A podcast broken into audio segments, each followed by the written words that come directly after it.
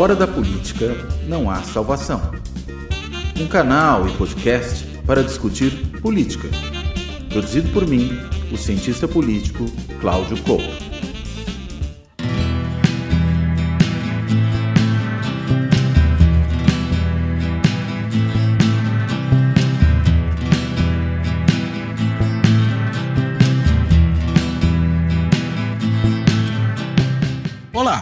Este Fora da Política não há salvação é o último do ano de 2023 e a gente vai encerrar em grande estilo esse esse ano, né, que foi a quarta temporada do canal e do podcast. Né? E para encerrar em grande estilo, a gente vai ter como convidado, ou tem como convidado nesse episódio, o cientista político Antônio Lavareda, que ele é presidente do Conselho Científico do IPESP, Instituto de Pesquisas Econômicas, Sociais e Políticas.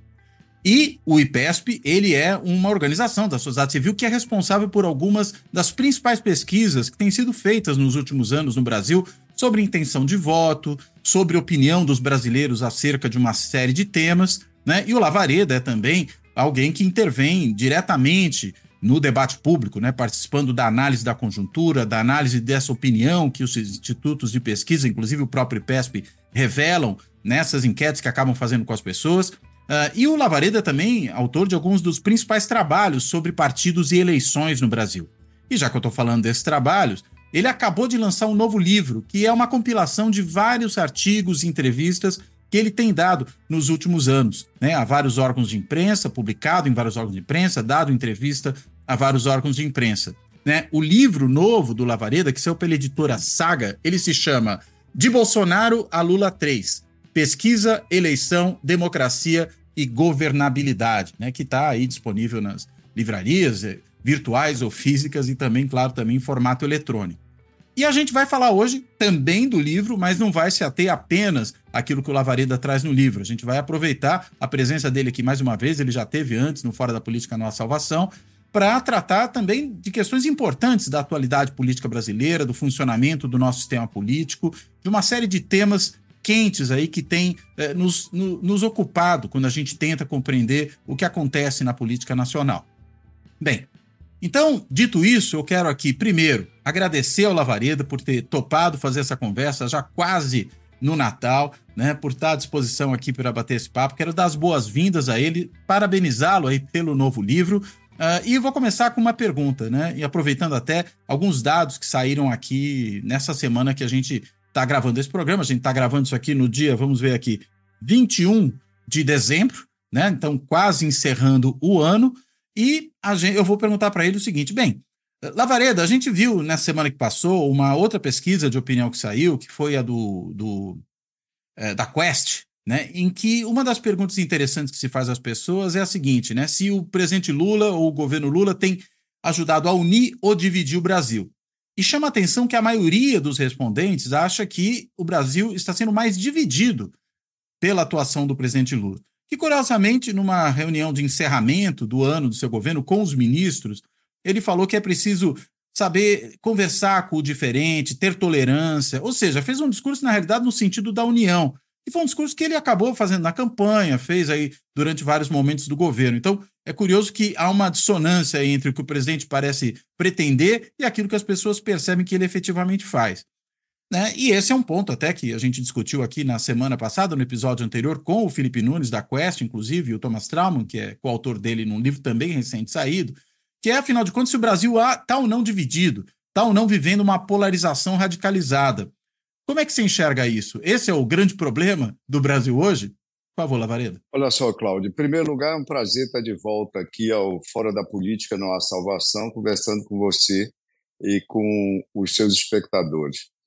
As pesquisas, a pesquisa da Quest, na semana anterior, o, o radar é, que o IPES faz para a Febraban, etc., todos mostraram um, diversas informações, mas vamos pensar no, no conjunto delas. Primeiro lugar, brasileiro termina o ano achando que 2023 foi melhor do que 2022, a maioria das pessoas. Segundo, os brasileiros estão otimistas com relação ao ano 2024. Mais de 70%, estamos falando de 7 em cada 10 brasileiros, acham que sua vida pessoal e familiar vai melhorar, e também mais de 50%, 54%, se a memória me trai, acham que o país, que a economia do país vai estar melhor no ano que vem. Pronto, de um lado, vamos, vamos dizer, otimismo e predominante, absolutamente predominante, e predominante também o reconhecimento de que este ano foi melhor no geral do que o ano passado. Pois bem, a partir daí, vamos dirigir nossa ótica para uma questão que é importante, que é a aprovação do governo. Como já tive a oportunidade de dizer diversas vezes, é, Cláudio, nós deixamos até no IPESP de fazer aquela pergunta de avaliação, porque aquilo no Brasil, especialmente no Brasil, propicia confusões homéricas. Acho, alguns meios de imprensa terminam chamando de, aprova, de aprovação o que é apenas o topo da avaliação, da aprovação, que é avaliação expressamente positiva, aquele ótimo e bom, então uhum. deixo de lado o regular, é uma confusão sem tamanho. Aliás, então, desculpa, é um, do, é um ponto que você ressalta num dos capítulos do livro, né? Que uma coisa é aprova, é. desaprova, outra coisa é bom, ótimo, regular ou ruim, péssimo, é, né? São é. coisas então, bem é, diferentes. um, artigo, um artigo que publiquei no Globo é, nesse, ao longo desse ano. Na verdade, todos os artigos são artigos publicados no ano passado, este ano, com exceção de um. O primeiro, que é um artigo de 2020, que eu achei interessante trazer para o livro, né, para a seleção, porque o título dele é Mulheres são de esquerda e homens são de direita, é, era, era quase uma previsão do que ocorreria dois anos depois. Se apenas os homens brasileiros tivessem votado, o presidente seria Bolsonaro reeleito. Foram as mulheres, sobretudo, que elegeram o presidente Lula. Então, isso está dito lá, tá, tá, quer dizer, prenunciado lá com uma análise que o leitor vai ver é, se tiver oportunidade e desejo de ler o livro. Então, vamos lá. Então, se pergunta também aos brasileiros todos a questão da aprovação. E aí, olha, o radar Febraban, feito pelo IPESP, um pouco antes da, da pesquisa da Quest, deu 51 a 42, nove pontos de intervalo. A Quest deu mais ainda, 54 a 43, 11 pontos de intervalo. Agora eu pergunto, Cláudio, se nós pensarmos, com o que é que nós devemos é, comparar isso? Obviamente com o resultado da eleição. O resultado da eleição foi lembrar que esses números são sobre os totais, é sobre o total. O universo é o total do eleitorado da cidadania brasileira. Então, vamos olhar o resultado E não dos votantes no... na eleição, né? e não dizer. dos votantes. Então, vamos olhar o resultado, vamos olhar como foi a eleição presidencial de 2022 no segundo turno, com a mesma métrica, ou seja, sobre o total do eleitorado. Quanto foi? Arredondando, 39 a 37, um pouquinho menos, que está arredondado. A diferença foi menor do que dois pontos percentuais. Agora me diga, Cláudio, eh, se vamos pegar o resultado da, da Quest. Se o resultado da eleição foi, foi uma diferença inferior a dois pontos, e hoje você tem uma aprovação versus desaprovação de 11 pontos, o Brasil o Brasil está mais polarizado do que estava na eleição, no momento da eleição do segundo turno, ou menos polarizado? Obviamente está menos polarizado, menos polarizado. Não há nenhum critério pelo qual você, analisando esses números, possa dizer que o Brasil está mais polarizado do que estava no momento da eleição, ou mesmo dizer que estava tão polarizado quanto. E aí, como é que isso ocorre e por que isso ocorre? Na verdade, a notícia, né, no, meu entendimento, a notícia que deveria acompanhar a divulgação dos dados da Quest é o seguinte: olha, Lula consegue aprovação hoje em segmentos onde perdeu a eleição. Vamos lá, e agora com dados da Quest. Lula consegue ser aprovado no eleitorado de 2 a 5 salários mínimos, além de ser aprovado de zero a dois salários mínimos, onde ele ganhou a eleição por larga vantagem, ele hoje é aprovado no eleitorado de dois a cinco salários mínimos. Perde, nós podemos até dizer, continua perdendo, porque perdeu na eleição, no eleitorado de mais de cinco salários mínimos. Os mais Lula, ricos, né? Lula é, ganhou apenas na faixa de 0 a 2, como você sabe, e aí é uma análise, é um dos capítulos do livro que eu, que eu trago, é, um artigo publicado no Correio Brasiliense chamado 10 Marcas para a História. Uma, uma dessas marcas é essa, faixa de renda. Foi o primeiro presidente que ganhou a pena na faixa de 0 a 2. Hoje, ele é predominantemente aprovado, segundo a própria Quest, Quest também na faixa de 2 a 5. Depois, a segunda notícia, o segundo chamada que a, a, notícia podia dar em cima da pesquisa da Quest. Lula consegue ser aprovado e a, a aprovação superar a desaprovação também nos eleitores com curso médio completo, é, onde ele perdeu a eleição, Cláudio, perdeu a eleição e hoje tem uma aprovação que sobrepuja a desaprovação, segundo a Quest, no curso médio, tá certo?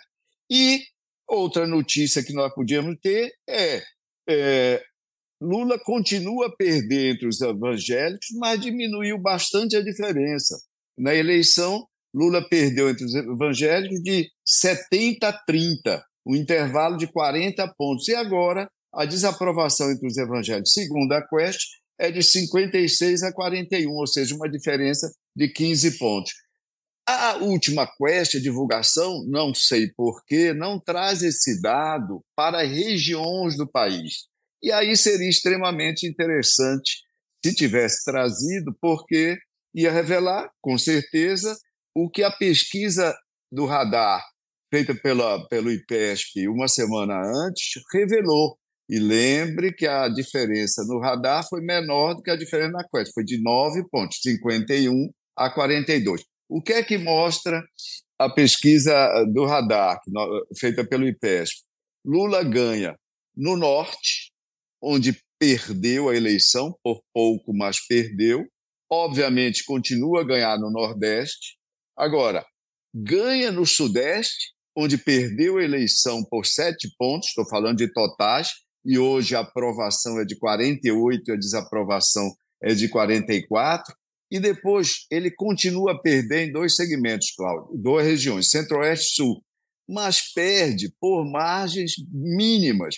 Perde no Centro-Oeste por três pontos, quer dizer, a desaprovação versus a aprovação. Sim. Ele perde por 44 a 47, ou seja, tem uma desaprovação três pontos maior do que a aprovação no Centro-Oeste. A diferença na eleição foi de 15 pontos. E perde na região sul, desaprovação 48, aprovação 43. Diferença de 5 pontos. A diferença sobre o total na região sul na eleição foi de 19 pontos, Cláudio. Então, vendo tudo isso, é muito difícil é, suportar é, a, a, a, ideia, com base nos dados da própria Quest, de que a polarização teria se mantido tão acerba ou, quanto na eleição, ou até se, teria se ampliado. Óbvio que se você vai para voto, intenção de voto, etc., hoje você ainda tem é, basicamente aquele cenário com pequenas diferenças. Veja que o Lula tem 15 pontos de aprovação entre eleitores de Bolsonaro e tem nove pontos de desaprovação entre seus próprios eleitores, tá certo? O cenário eleitoral, digamos, de intenção de voto, ainda é algo enrijecido, mas também, também menos enrijecido do que se mostrou na urna eletrônica de 2022.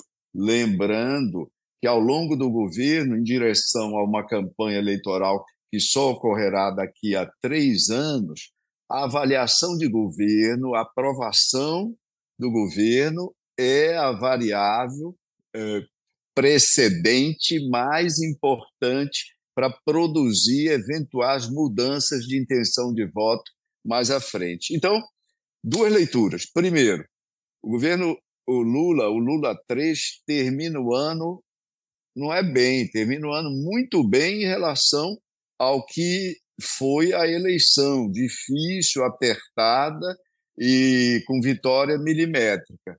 E, em segundo lugar, e associado a isso, tem conseguido produzir mudanças, é, mudanças, digamos, atitudinais, né, leituras positivas, no caso do seu governo, em segmentos onde perdeu a eleição, e segmentos até onde perdeu a eleição por uma larga diferença, Cláudio. Agora, interessante aqui, né? É, primeiro, essa, essa, essa percepção que você está trazendo para a gente, olhando para os dados e considerando, enfim, esse, essas respostas no total do eleitorado, porque aquilo que as urnas revelam, né, não tem o total do eleitorado, tem os que compareceram para votar, né, e é, é, é isso que você está considerando, né, quando você faz essas contas. Acho que isso é importante porque às vezes a gente absolutiza aqueles números, né? Como se aquilo ali fosse um reflexo uh, completamente fidedigno do país como um todo. Mas a gente teve muita gente que não foi votar. E o curioso é que a gente sabe que, uma, e você fala disso também num dos capítulos do livro, né, que aquele eleitorado que principalmente deixa de comparecer é justamente aquele eleitorado onde o Lula foi mais bem sucedido na eleição, que é o pessoal de mais baixa renda, onde você tem mais abstenção. Né? Ou seja, talvez ele tivesse tido um resultado mais largo se nós, por exemplo, não tivéssemos tanta abstenção, se eh, essas pessoas muitas vezes que mudaram de, de, de, lugar onde habitam tivessem atualizado seu domicílio eleitoral e por aí vai, não é a única razão, evidentemente, para o não comparecimento. Agora, é, o, que me, o que é interessante é. Sobre esse ponto. Oi, pode falar. Sobre esse ponto, desculpa, Cláudio, é porque não, você pode falar, por favor. Um tema você aborda um tema tão importante que eu queria fazer um registro, claro. que é uma coisa que me preocupa. 32 milhões de brasileiros não votaram na eleição presidencial e as outras eleições no, no ano passado. Óbvio, você lembrou que há é, isso aí, esses números, parte deles é manifestação de desinteresse, tá uhum. tá certo?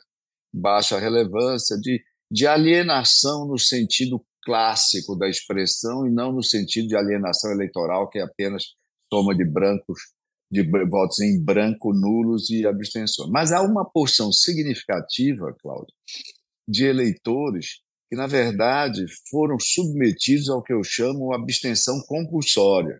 Hum. Ou seja, eleitores, alguns deles, você, algumas categorias, você, uma categoria você citou, eleitores que vão em busca de trabalho, migram de regiões, de áreas muito pobres do país para outras áreas e não tem tempo nem condições de ir lá registrar, atualizar seu título no município é, para o qual foi levado, ao qual chegou para empregar sua para empregar sua força de trabalho. Isso é uma realidade. Outra realidade é de que o custo de deslocamento no dia da eleição para os eleitores mais pobres, é, que às vezes precisam pegar transporte público e nem todo o transporte público foi é, disponibilizado gratuitamente, na maioria do país isso não é verdade. Esse custo de transporte às vezes significa mais quatro, seis, oito pães na mesa para a família ou menos. Uhum. Quatro, seis, oito pães na mesa. E por último, há vários outros fatores, mas por último, muito importante também, que eu sempre lembro, Cláudio, é o fato de ser, entre as famílias de baixa renda, mais de um terço são chefiadas por mulheres. Você imagina uma mãe de família, chefe de família, com dois, três filhos, no dia da eleição, sem as creches públicas abertas, Cláudio. No, no domingo, dia da eleição, a creche não funciona, etc. Ela, obviamente, fica impossibilitada.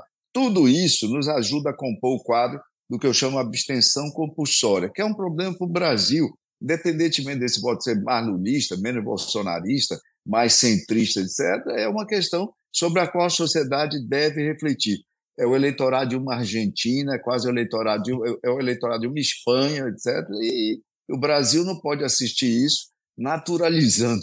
Aliás, nós temos mania de naturalizar vários problemas e disfunções do nosso sistema político, Cláudio. Não, e, e, é interessante você falar disso, né? Porque parece que falta uma certa atenção da justiça eleitoral para essa questão, né? Da atualização dos domicílios. E, e, veja, por um lado, não, não, não falta, porque eles criaram uma ferramenta que é muito prática, que é você usar aquele e-título e você faz a, a, solicitação de atualização do domicílio por ali. Eu, por exemplo, fiz isso. Né? Agora, eles não divulgam isso. Às vezes a pessoa até tem o e-título no, no, no, celular, e hoje é uma coisa muito disseminada, inclusive entre os mais pobres, mas é, as pessoas não sabem que poderiam nem precisar se deslocar, perder tempo, gastar dinheiro com condução, etc., elas poderiam fazer a atualização do seu domicílio diretamente pelo, pelo celular, sem nenhum tipo de dificuldade. Né? É, a, é, a, a Justiça Eleitoral é, não divulga isso. A, a Justiça Eleitoral deveria, deverá, acredito, se preocupar mais com isso e divulgar boa parte da, da sua campanha publicitária de época de eleições deve ser no sentido de estimular, de mostrar a importância das pessoas comparecerem, de começar já muito antes, como é que atualiza seu título de eleitor, etc. E, ao mesmo tempo, acho que há que enfrentar essa questão. Creches públicas têm que funcionar no dia da eleição, tem que estar claro. aberto para as mulheres, em larga escala. Sim. É uma coisa que já está acontecendo é a questão da condução, né? Do transporte é. público ser gratuito mas, no dia mas, da eleição. É, mas não para todo, isso não generalizado para todo sim, o país. Sim. E outra, e outra coisa, Cláudio, isso foi permitido, isso foi autorizado, não é uma coisa mandatória. Claro, entendeu? claro. É. É, agora, só mais um ponto em cima disso que eu falei que você também pontuou em cima agora, que é, mesmo quando a justiça faz a propaganda e fala compareça, não deixe de votar e tudo mais, é, é claro que esse eleitorado que, digamos, está longe do seu domicílio eleitoral, vai falar, ah, tudo bem, eu até queria votar, mas vai ser muito custoso para mim. Você falou, pode faltar pão na mesa, né? Se, se essa pessoa gasta aquele dinheiro com transporte em vez de, de comprar alimento. É, agora, uma coisa é a justiça eleitoral dizer para as pessoas, não, compareça, vá votar, que isso é importante. Outra coisa é ela dizer, olha, se você está longe do seu domicílio eleitoral, atualize o seu domicílio eleitoral usando o seu telefone, não precisa mais nada. Se fazem, isso, fazem isso, tem um efeito, claro, muito mais efetivo. Eu acho que tem uma falha, inclusive, de, de comunicação aí, né? De estratégia Exatamente. de comunicação. Exatamente, Claudio. Agora, uh, eu ia falar de uma, de uma outra coisa também, né? Quando a gente estava falando dessa questão do, do conjunto do eleitorado e tudo mais. É interessante que você mostra que, no fim das contas, talvez então, diferentemente daquilo que eu coloquei no começo, o Lula esteja atingindo o seu objetivo de, digamos, diminuir a polarização né, no país, essa polarização muito radicalizada, já que ele está conseguindo obter aprovação entre segmentos que não haviam votado nele anteriormente. Mas, é, é, uma, uma dúvida. Oi, só, não, só duas não, questões que eu gostaria que você, discutisse. Uma primeira, que é a seguinte: é, voltando a uma pergunta da Quest, as pessoas, no geral, aí não estou nem falando só os analistas das pesquisas, a população em geral, parece que continua com essa percepção de que ele está mais dividindo do que unindo o país. Esse é um ponto que queria que você falasse um pouco disso. E o outro elemento é, é daria para a gente dizer que, embora haja essa unificação maior, vamos dizer, ou seja, ele penetre em setores que não votaram nele, há ainda núcleos um pouco mais duros de eleitores que, veja, não é nem que eles têm preferências que estão ali dadas e que se refletiriam na eleição, mas esse, núcleos mais duros que têm dificuldade de estabelecer o diálogo com os outros seja, aí o problema não é tanto a quantidade, mas a intensidade desses sentimentos em relação aos adversários e políticos que muitas vezes são transformados em inimigos. Como é que você enxerga isso também? Veja uma coisa, Cláudia, a polarização existe, eu não estou negando que ela exista no Brasil. O problema é nós é, elaborarmos um diagnóstico preciso sobre a motivação o fato de que a polarização se agravou no Brasil. Ela sempre ocorreu. Por exemplo, o Datafolha levantou o número de petistas e de bolsonaristas e mostrou que aos 55%, em torno da metade da população se achava, é, é, se achava petista ou se achava bolsonarista. Talvez se ela tivesse medido lulistas e bolsonaristas, hum. ela, o Instituto tivesse medido melhor esse fenômeno. Mas, de qualquer forma, você lembra é, trabalhos lá atrás, alguns anos passados, do David Samuels e do César Sim. Zucco, mostrando que petismo e antipetismo sempre foi a estruturação da identificação partidária, identificação positiva e identificação negativa na sociedade brasileira. Ou seja, é, isso não é um fenômeno novo. Quando eu digo, ele tem se aguçado. Agora, a polarização tem, tem se mostrado presente em todo o mundo.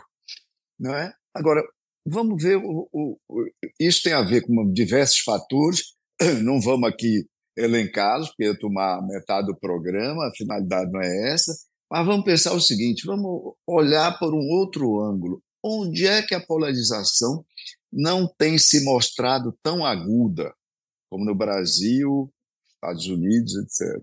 E agora é a Argentina, tem, né? Ela não tem se mostrado tão aguda. Né? A polarização, em primeiro lugar, que é importante. Essa polarização ela deriva na dimensão política da emergência de uma ultradireita, muito claro. Isso é consensual. Ninguém diz o contrário. Essa polarização de agora, ela tem a ver com a emergência da direita. Na a polarização dos anos 20 do século passado, das décadas de 20 e 30, ela era, de certa modo, simétrica. Lembrar que na República de Weimar você tem é, levantes, revoluções comunistas e depois e tem nazismo, é ativa. É, era uma polarização simétrica. Mas vamos passar para uma, um ponto adiante. Onde é que ela tem sido, digamos, contida ou onde ela não tem assumido enormes proporções? Onde ela não tem assumido enormes ou grandes proporções naqueles países em que você tem uma direita, ou chamemos de centro-direita liberal, né, com força suficiente para contê-la. Como eu costumo dizer, quem contém a extrema-direita não é a esquerda, nem o centro-esquerda. Quem contém a extrema-direita é uma direita liberal democrática, ou, se nós quisermos, um centro-direita ou um centro liberal democrático. Onde esse centro falece, onde esse centro captura, capitula, essa extrema-direita arrecada, coopta esse eleitorado de centro e vira poderosa e a distribuição das preferências eleitorais se torna bimodal na sociedade. Bimodal e essas duas, eh, esses dois sinos bastante apartados um do outro nesse duas, processo duas de polarização. Duas corcovas do camelo, né? Pronto, duas corcovas e, e, e, e bem um, um, camelo bastante longilíneo, Sim. onde essas corcovas um, ficam bem Quase um, um cachorro salsicha com corcovas, vamos dizer é, assim. Onde você tem centro-direita, direita liberal, com densidade, com força para reagir, essa corcova da extrema-direita fica mais contida, porque você tem uma corcova que é o centro. Você tem uma distribuição basicamente trimodal. Isso é o caso Grã-Bretanha, em que, na verdade, os conservadores muito fortes não deixam não deixaram o KIP e outras eh, formações ganhar, ter fôlego para atropelá-los. Isso é na Espanha, onde o Vox é contido pelo PP, pelo Partido Popular. Isso é em Portugal, onde o PSD contém o Chega, ou tem contido o Chega até agora. E isso não é verdade, por exemplo, na França, onde o centro, o centro-direita e centro-esquerda foram, digamos, dizimados, o republicano, eh, o, o, republicano e o Partido Socialista dizimados, o primeiro depois da eleição do, do governo Sarkozy, o segundo depois da, eh, do governo François Hollande, e você tem você teve uma emergência do centro e o Macron ajudou a dizimar esses partidos.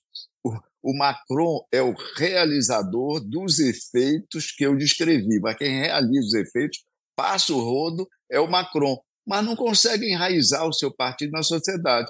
Daí que provavelmente nós teremos uma eleição francesa, Mélenchon e Marine Le Pen, é uma polarização simétrica que nós vamos ter daqui a um tempo. E o que aconteceu no Brasil? O que é que causa essa polarização? O que causa a polarização, obviamente, nós sabemos, a emergência do bolsonarismo. Mas o que é que explica a emergência com força do bolsonarismo? Temos que recuar um ponto antes, dois passos atrás, e ver o seguinte: falência do centro foi o centro, centro-direita, como alguns vão chamar, o PSDB, vamos chamar o PSDB de centro. O centro foi é, dissolvido e seu eleitorado arrebatado pelo projeto da ultradireita do capitão Jair Bolsonaro. Isso não se deu de abruptamente em 2018, isso começou desde antes, começou desde um, um pouco antes, e a eleição, e entender a eleição de 2014 e a dinâmica da eleição de 2014 é fundamental para isso. O PSDB fez uma campanha com as bandeiras lavajatistas, e quando veio o episódio Janot, Joesley, Aécio Neves, isso foi tomado como, é, como um estelionato eleitoral e esse, esse eleitorado todo debandou na direção da extrema-direita e pronto. E é isso que gera a polarização atual no Brasil hoje. É um, eu acho que é importante entendermos isso. Polarização sempre houve, petismo e antipetismo sempre houve. Agora, entre 94 e 2014, você tinha um centro pujante que comandava, um centro-direita pujante, PSDB, que comandava esse eleitorado que sempre sempre existiu esse eleitorado da direita. Eleitorado da direita no Brasil, eu digo, esses 25 do Bolsonaro hoje, segundo a medição da Datafolha, me lembra um número, porque os números, eu costumo dizer que os números ficam bailando no ar e às vezes em determinadas fases da história eles chegam aqueles números. Óbvio que tem significado diferente, mas os números que se apresentam uhum. são quase os mesmos. Olha só, vamos recuar. E para entender essa coisa da política, não adianta só a gente se debruçar sobre números de pesquisa, etc. Como você sabe muito bem, a gente tem que fazer um, um, percurso histórico comparativo aí que vai nos ajudar muito. Aliás, você mencionou o livro do, do Felipe do Trauma, foi uma empreitada excepcional. Juntaram-se um eh, analista político como Trauma, que conhece toda a história política do país, foi ator, foi ator, inclusive, nessa história, tem um texto magnífico, com um craque em estatística, que é o Felipe e tudo mais. Foi uma bela junção. Mas, voltando agora é, é, para essa, essa questão da, do que é um número parecido com esses 25 lá atrás. Vamos lá, 1985, início de 85, votação do colégio eleitoral. Óbvio que é, número de deputados, membros do, do, Congresso, isso não rebate no eleitorado. Há vários problemas, não, não há um rebatimento. Mas eu vou, eh, nós estamos falando de outro universo.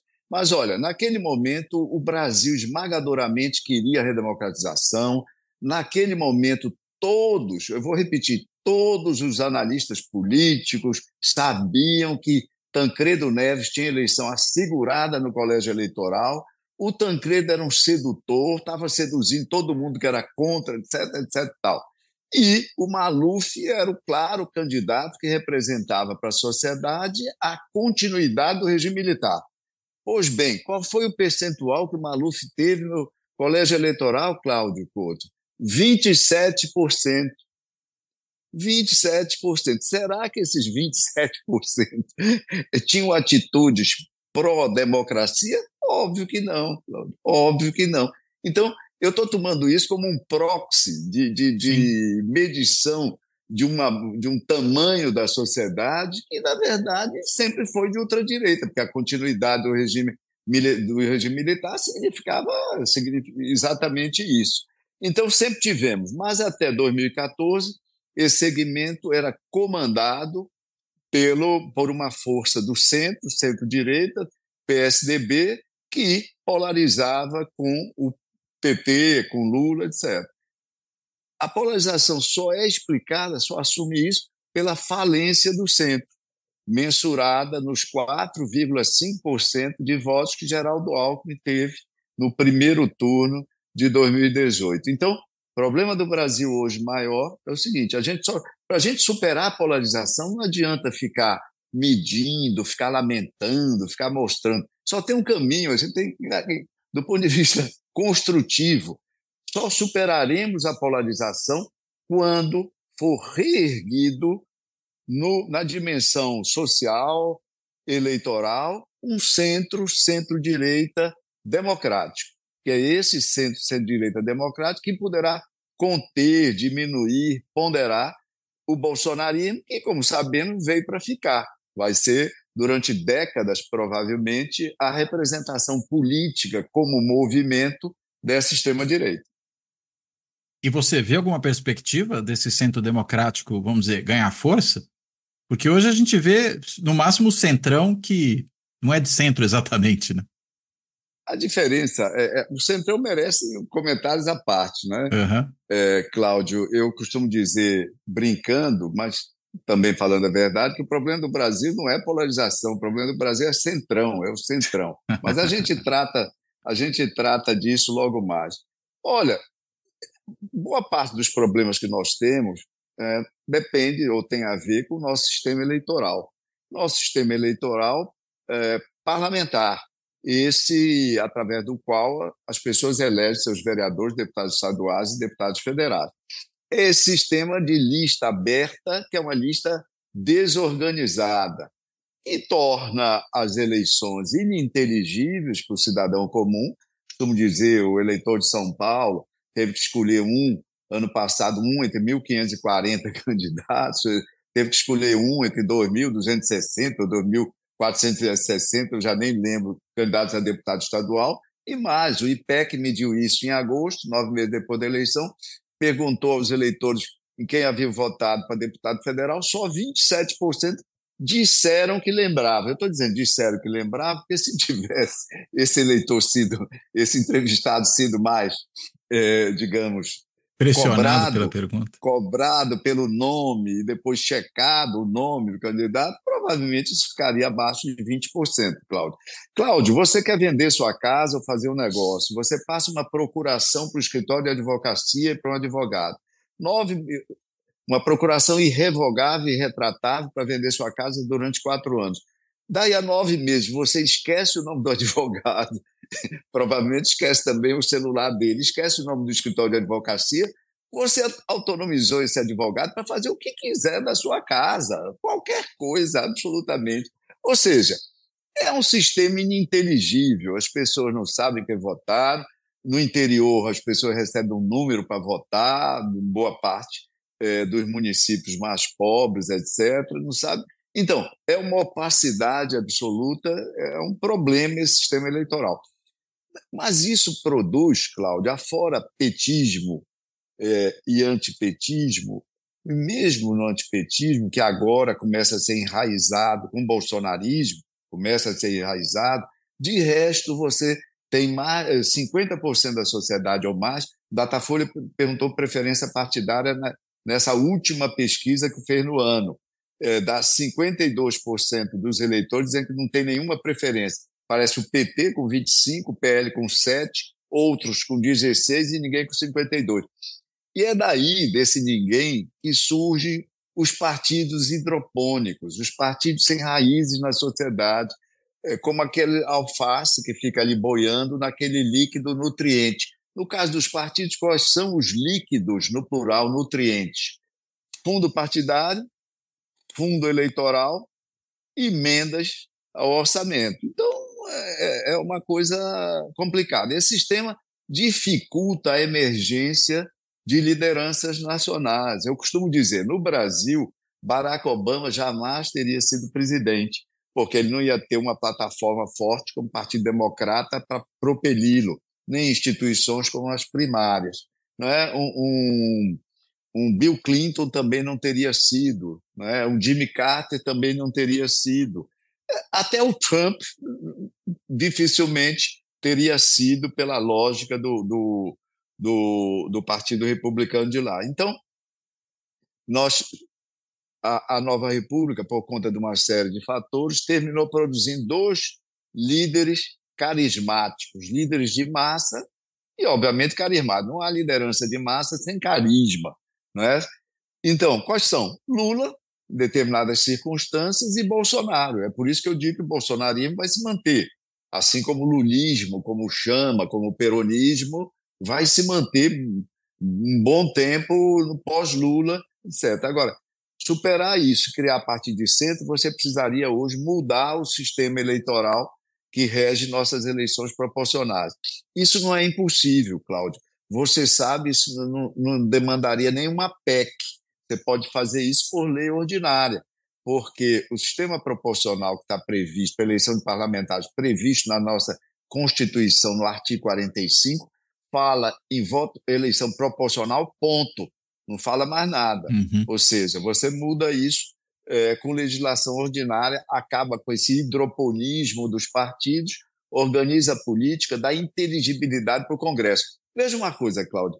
Todos os analistas políticos, muitos jornalistas, cientistas políticos, sociólogos encarregados disso, intelectuais públicos, dizem o seguinte: olha, o Brasil está saindo do presidencialismo clássico e está enveredando pelo semipresidencialismo, parlamentarismo, qualquer fórmula semi diz. Há vários é, é, nomes importantes da cena pública que defendem essa transição, essa migração. Ok. Agora, qualquer semi desses que nós é, pelo qual nós obtemos, seja o semipresidencialismo, seja o semiparlamentarismo, implica necessariamente no maior empoderamento do Congresso Nacional, concorda? Do parlamento. O parlamento hoje é o poder pior avaliado em todas as pesquisas. o parlamento brasileiro, sobretudo a Câmara Federal, que é o seu braço principal, é indevassável é, nos seus intestinos ao olhar da sociedade brasileira que não consegue perceber, não sabe. É, o, parlamento brasileiro tem um volume de emendas, por exemplo, projetado para o ano que vem, 48, já com, com eventuais emendas é, de comissões, isso pode chegar a mais de 50 bilhões de reais. Você já viu, Cláudio, alguma prestação de contas do Parlamento Nacional sobre a utilização agregada dessas emendas do ano passado? Qual foi o impacto em políticas públicas? Você viu esse, esse relatório? Você não viu, como eu não vi, como ninguém viu, porque esse relatório não existe. Esse relatório não existe.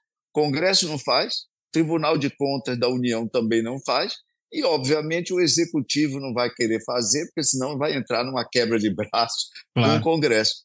O nome disso é absoluta, vou repetir, absoluta falta de accountability. O, o, o governo executivo nacional é cobrado pelas suas políticas de saúde, de educação, de, de estrada, rodovia, portos, aeroportos, etc. O eleitorado está aí, a imprensa todo dia faz também, e o Tribunal de Contas faz diariamente esse exame, essa anamnese, esse acompanhamento. E por que ninguém cobra, Cláudio? A imprensa não cobra uma avaliação.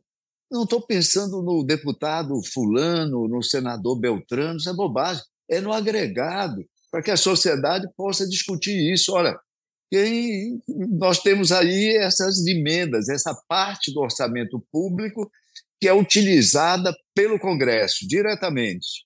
Qual é o impacto do ponto de vista de políticas públicas no ano passado, no ano retrasado, ou pelo menos no período recente dessas emendas?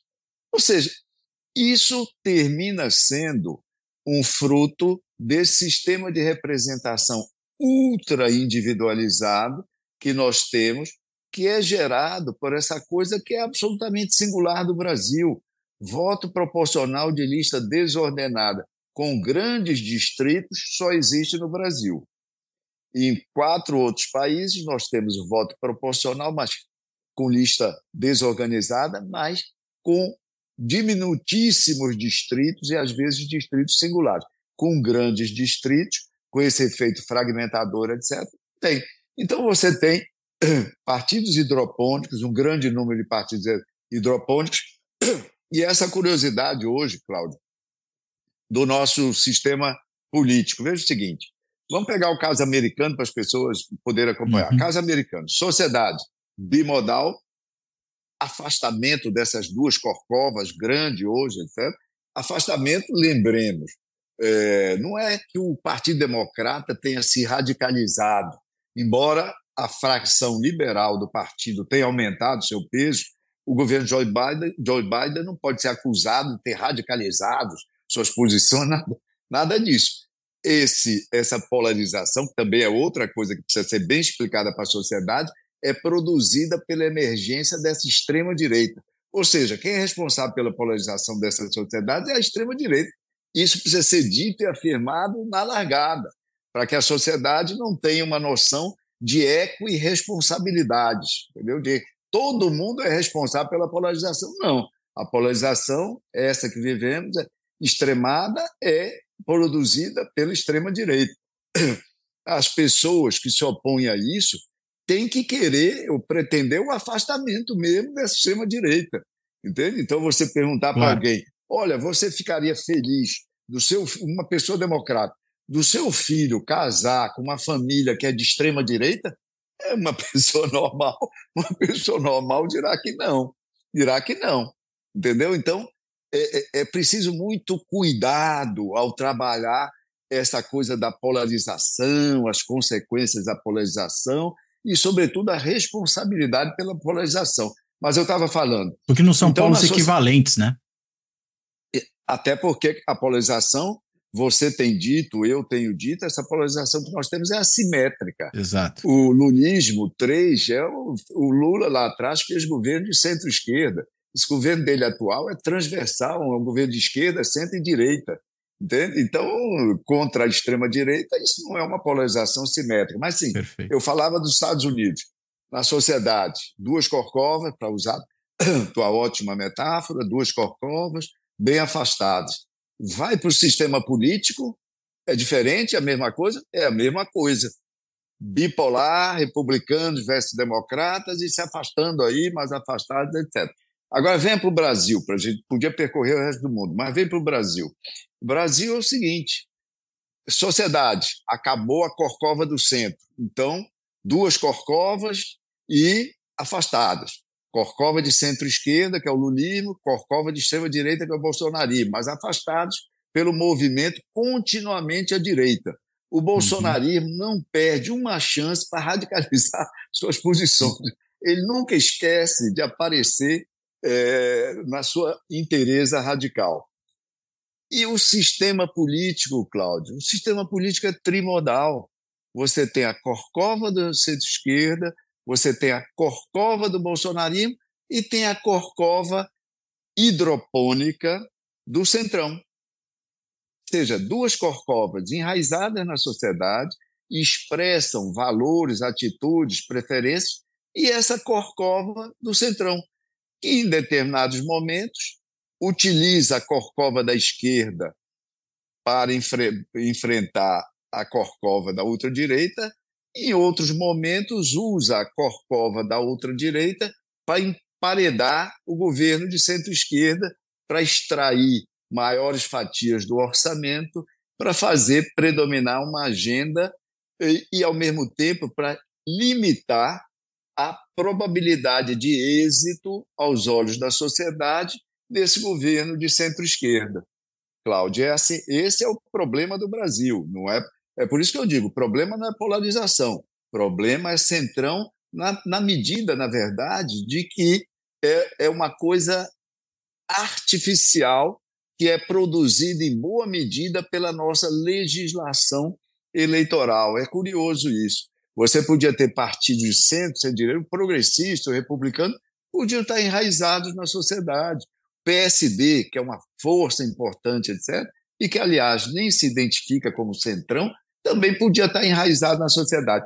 O centrão é um ser tão especial e tão singular, Cláudio, que eu lhe proponho o seguinte exercício: faça como eu já fiz, vá ao chat GPT e peça para ele descrever o tamanho do Centrão, quem lidera o Centrão, quem são os partidos que compõem o Centrão. O chat GPT, que obviamente é o ultrassumo da inteligência artificial, que sabe e explica quase todas as coisas, vai lhe dizer, quase que não pode lhe responder, porque ele vai dizer que esse centrão é alguma coisa indefinida, fluida, que as lideranças não aparecem, que, em suma, não se sabe o tamanho dele. Ou seja, nem o chat GPT consegue. Eu costumo definir o Centrão como uma entidade metafísica é uma entidade metafísica, é uma maçonaria sem loja, né? e é um partido poderoso sem número.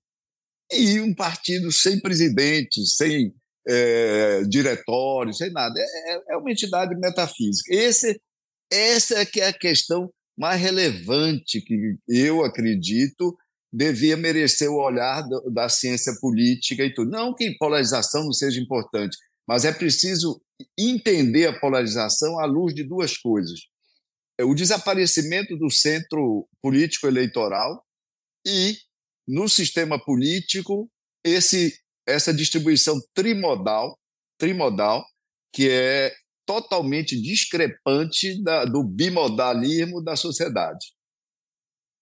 Agora, não dá para a gente falar que o Centrão, na realidade, é um agregado de partidos de adesão? de partidos e de políticos, ou seja, ele se refere a esse conjunto de, de partidos e políticos de adesão, esses, vamos dizer, que teriam lideranças, que teriam CNPJ, a gente poderia colocar número partidário. Ou seja, você falou, eu entendi perfeitamente o que você quer dizer quando você fala que é metafísico, né? Mas eu, eu diria, ele é muito mais, talvez, um atalho para a gente se referir a um conjunto de, de partidos que têm um comportamento similar, partidos e políticos individuais, muitas vezes, mas eu estou enfatizando aqui os partidos de adesão, do que propriamente um todo, como às vezes as pessoas parecem tomar, né? Como se fosse um, um grupo, um bloco organizado, é, é, é, orgânico, coeso, e a gente sabe que não é bem isso, né? Olha, é, orgânico ele não pode ser porque ele é hidropônico, por definição, porque ele é um conjunto de partidos, de, o conjunto de legendas, etc. Agora, uma coisa a gente sabe, o Centrão é conservador. O Centrão é conservador, ou seja, o Centrão tem ideologia. Se ele, se todos os deputados não têm do Centrão, mas a liderança do Centrão tem ideologia. Vamos pegar um indicador dessa, é, disso que eu digo? Onde é que estavam os partidos do Centrão na eleição de 2022, na eleição do ano passado? Estavam na coligação do Bolsonaro, estavam emprestando tempo de televisão, de rádio para o Bolsonaro. Então, esse Centrão tem ideologia. Eu quero dizer o seguinte: será muito ruim para nós, até para nossa reflexão, se nós chegarmos à conclusão que uma parte importante do sistema político prefere deliberadamente é, cultivar um sistema eleitoral que mantém a opacidade do sistema político, opacidade do sistema político, alheamento e ininteligibilidade do processo aos olhos da sociedade. Entende?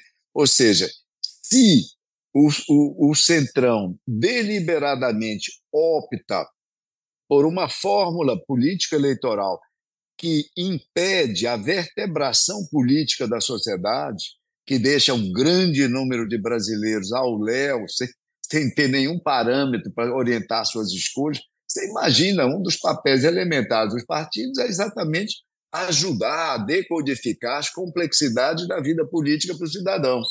Então, é, um, um americano democrata, republicano, Obviamente, há um grande número de independentes, mas as pesquisas de lá mostram que o independente, inclinado por democratas, vota igualzinho os democratas, o independente, inclinado por republicano, vota igualzinho um republicano, ou seja, o cidadão comum usa a sua preferência política como uma espécie de lente para entender as questões. Hoje, provavelmente, é, lulistas e bolsonaristas fazem a mesma coisa e essa maioria da sociedade que não tem preferência, que não tem preferência partidária ou de grupo político para utilizar como lente para poder discernir, para poder ter uma leitura melhor do que ocorre na sociedade. Como, como é que fica isso? Ou seja, é um problema é, que, que o Brasil vai ter que resolver. Aliás, vai ter que resolver porque um grande interesse de todo o Congresso ou de, de uma parte majoritária dele, é que nós evoluamos, como eu disse, na direção de um semipresidencialismo. O semipresidencialismo vai implicar em accountability do Congresso como um todo. Não, não, é só mais, não será mais só com suas emendas, será com todo o conjunto da administração. Nessa hora, o cidadão vai precisar saber qual é o partido que está conduzindo o governo, para poder saber qual é a avaliação que faz. Por exemplo, é, é o que ocorre nos regimes parlamentares, parlamentaristas. Nós temos, o, o Olaf Scholz, é, o, o premier, o primeiro-ministro da Alemanha hoje, Cláudio, ele está à frente, como você sabe, de uma coligação de SPD, Verdes e dos Democratas Livres. Pronto, a população sabe quais são os partidos que estão ali. O, a popularidade do Olaf Scholz hoje, a aprovação dele é 17% se a eleição fosse daqui a três dias, esses três partidos estavam complicadíssimos. Não é? A mesma coisa com uma, uma um governo sem coligação parlamentar.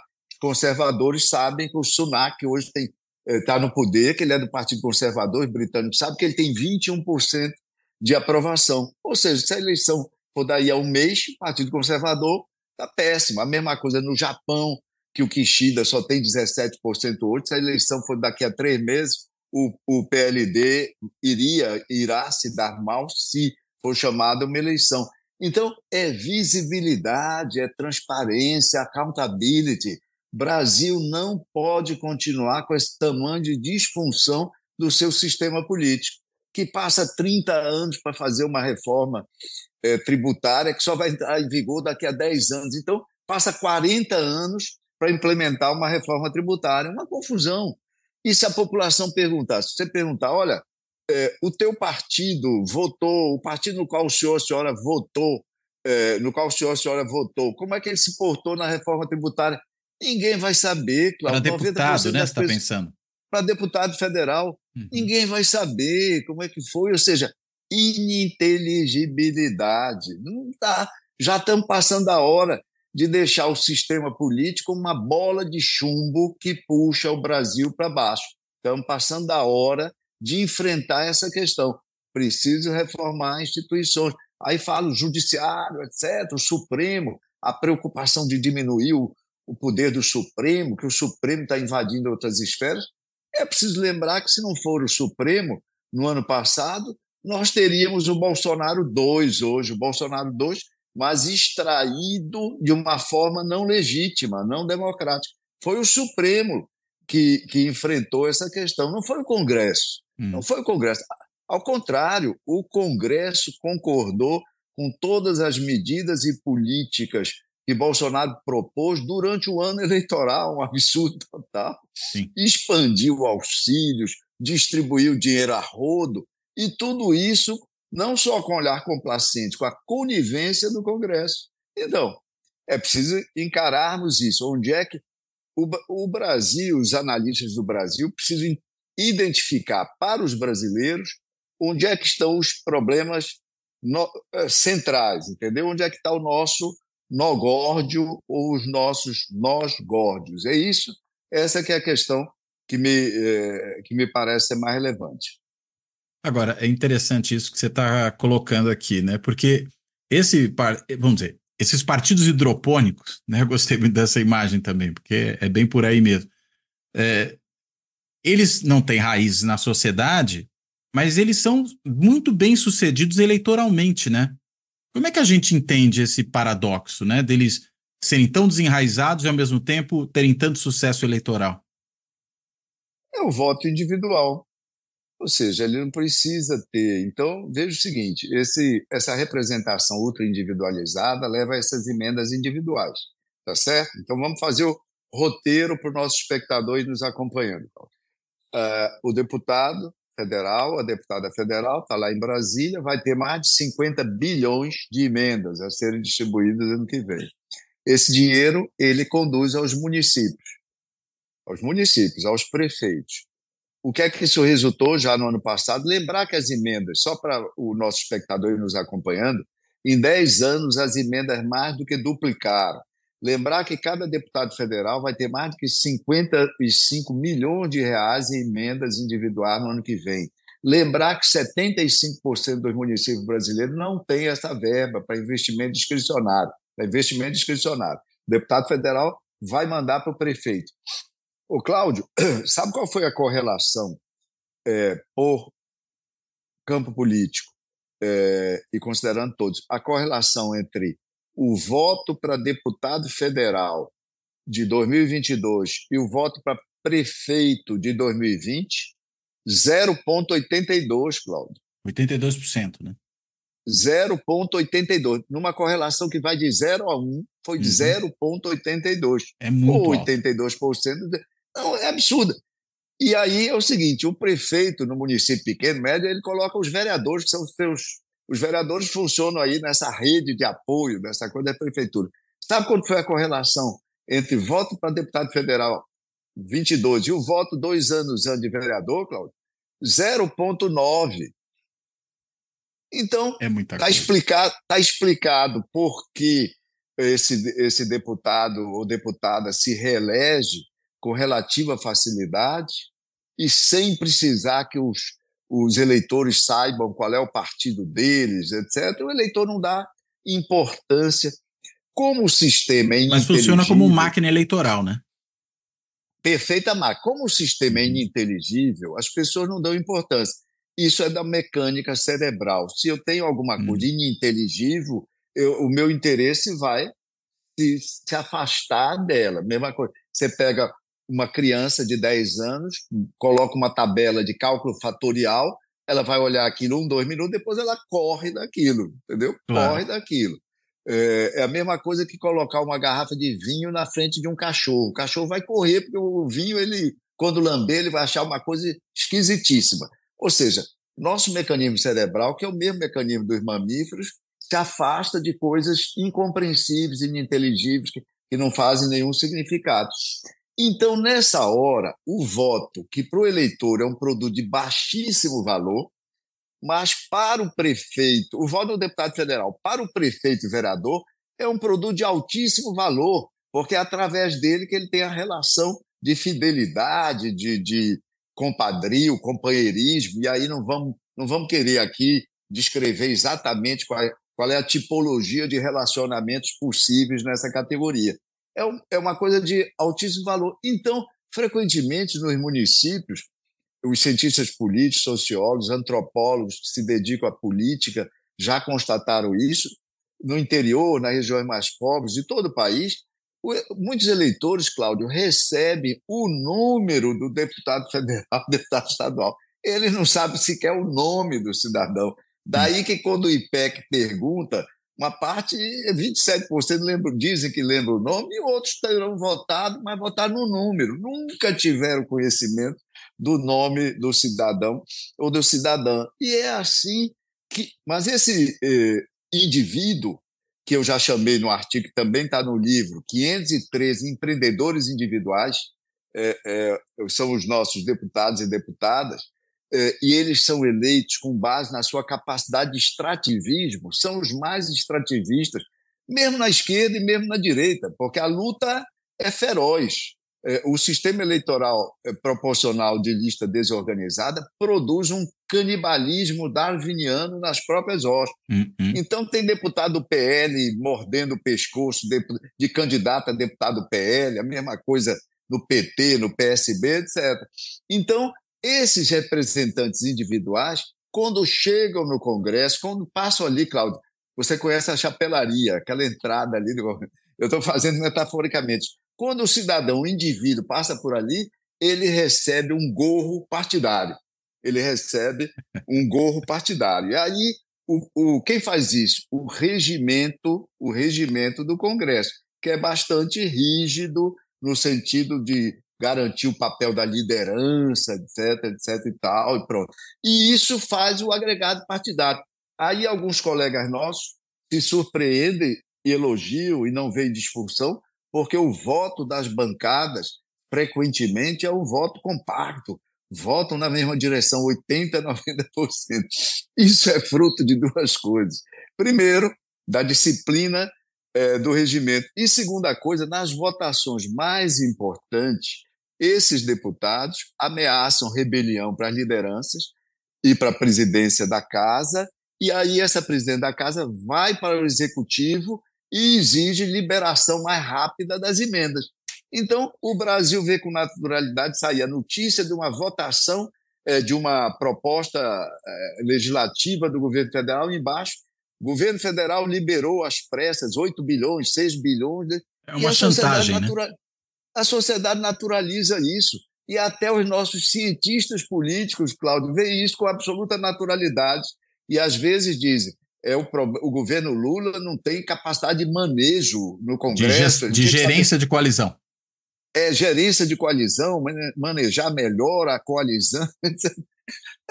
É, o absurdo, é o absurdo dos absurdos. Então, como diria Fernando Henrique, há uma grande quantidade de nefelibatas, inclusive na nossa seara, Cláudio. Ai, muito bom. Só para pegar um gancho de uma coisa que você falou, é, você falou essa coisa, né, da, da, dificuldade de entender, né, o sistema. Eu, eu sempre gosto de usar uma, uma analogia também. Eu pensava no, nos partidos, né, um sistema partidário muito fragmentado, mas acho que vale também para essa questão dos de, desse, desse, desse, desses milhares de candidaturas, né, soltas que os partidos têm. Eu chamava de efeito cardápio, né, porque é como aquele cidadão que vai àquela pizzaria que tem 78 tipos de pizza e cada uma delas com uma breve descrição dos ingredientes que tem. Quando ele começou a ler o cardápio, chegou no décimo segundo, ele cansa e pede a marguerita, né?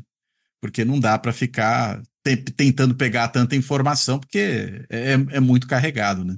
Desculpa, Cláudio, é, mas se você chega como o eleitor paulista, quando foi votar para deputado federal, Agora, outra metáfora. Vai comprar uma pasta de dente na farmácia. Isso. Quando olha a prateleira, tem 1.540 rótulos diferentes, ele sai correndo, ele desiste é. de comprar pasta de dente. É, na psicologia, o Nos Estados Unidos, nas farmácias, é verdadeiro para desodorante. É. Você não consegue escolher. é, na, na, em psicologia, o nome disso, desse fenômeno, chama-se paralisia da escolha. Exato. Quanto mais opções, né, teoricamente, você teria mais liberdade de escolha, mas não. Quanto maior o número de, op de opções, isso conduz a um fenômeno negativo que é chamada paralisia da escolha. Muito bom. Tavareda, que ótima conversa. Muito obrigado a você, inclusive por estar disponível aqui tanto nesse, nesse avançado da hora aqui do, do final de 2023. Mas eu vou te devolver a palavra, porque se ainda tem algum ponto que você acha que a gente não abordou, que você acha importante tratar, você possa trazer, e também, claro, para fazer as suas amarrações finais. Por favor, Labareda. Olha, Claudio, primeiro, é, prazer e muito obrigado pelo convite, por ter feito aí, estar tá fazendo a promoção é, do meu livro e por conversar com você, que é sempre interessante. E o, e o roteiro da conversa, sempre instigante, muito inteligente, acho que você consegue muito bem tocar nos pontos essenciais. É, infelizmente, eu, eu, entendo que a leitura e a análise, uma coisa é a produção dos dados, das pesquisas, etc. Outra coisa, como você sabe, é a leitura, a análise e a que nós utilizarmos parâmetros para isso. Eu estava falando ainda há pouco para você citei no meio da, da conversa é, como é que estão hoje alguns governantes mundo afora. Por que, que isso é importante, Cláudio? Para a uhum. gente saber que no mundo polarizado, em grande medida polarizado, ou pelo menos em bom número de países com uma política polarizada pelos motivos que nós já vimos, o Lula, por exemplo, a imprensa, os analistas chegaram ao, ao final do ano e dizerem que o Lula tem 51% de aprovação, que as pesquisas mostram isso, é necessário, no mínimo, um cotejo, uma comparação com a situação dos presidentes e dos governantes no mundo. Uhum. Eu dei algum número para você. Você imagina, o, o Biden chega ao final do ano com 38% de aprovação. O, presidente, o, o primeiro-ministro do Canadá, aquele menino, o Justin Trudeau, filho daquele Pierre Trudeau, que quando eu era jovem ainda, o, o, pai dele parecia que nunca ia sair do poder no Canadá, passou 15 é anos dinastia. lá. Tem 31% de aprovação.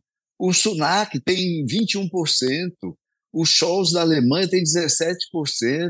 O Kishida do Japão, eu citei para você, tem 17%. O Macron tem 29%. Será que esses 51% do Lula são pouco ou são muito? Acho que tem muita gente pensando nos 80% do final do primeiro mandato, né? Do segundo mandato, aliás. É verdade. É, é, tem muita, ou seja, e aí compara comparações indevidas geram conclusões não pertinentes. Exatamente. Ótimo fechamento para essa nossa conversa.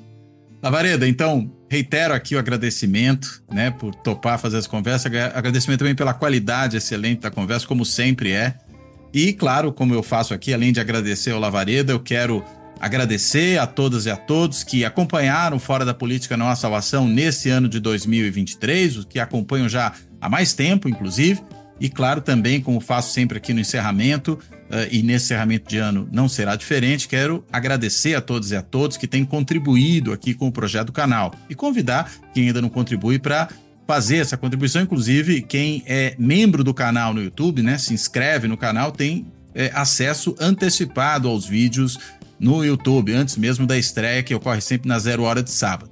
Então, há quatro formas, basicamente, de contribuição. Ou você toca lá no botãozinho do Valeu Demais, né, e faz uma contribuição pontual, ou você se inscreve, se torna membro, né, do Clube dos Canais do YouTube no Fora da Política Não Há Salvação, ou você faz uma assinatura simbólica no site de financiamento coletivo benfeitoria.com, ou ainda, se preferir, pode fazer um Pix para o canal e a chave Pix do Fora da Política no A Salvação é o e-mail de contato.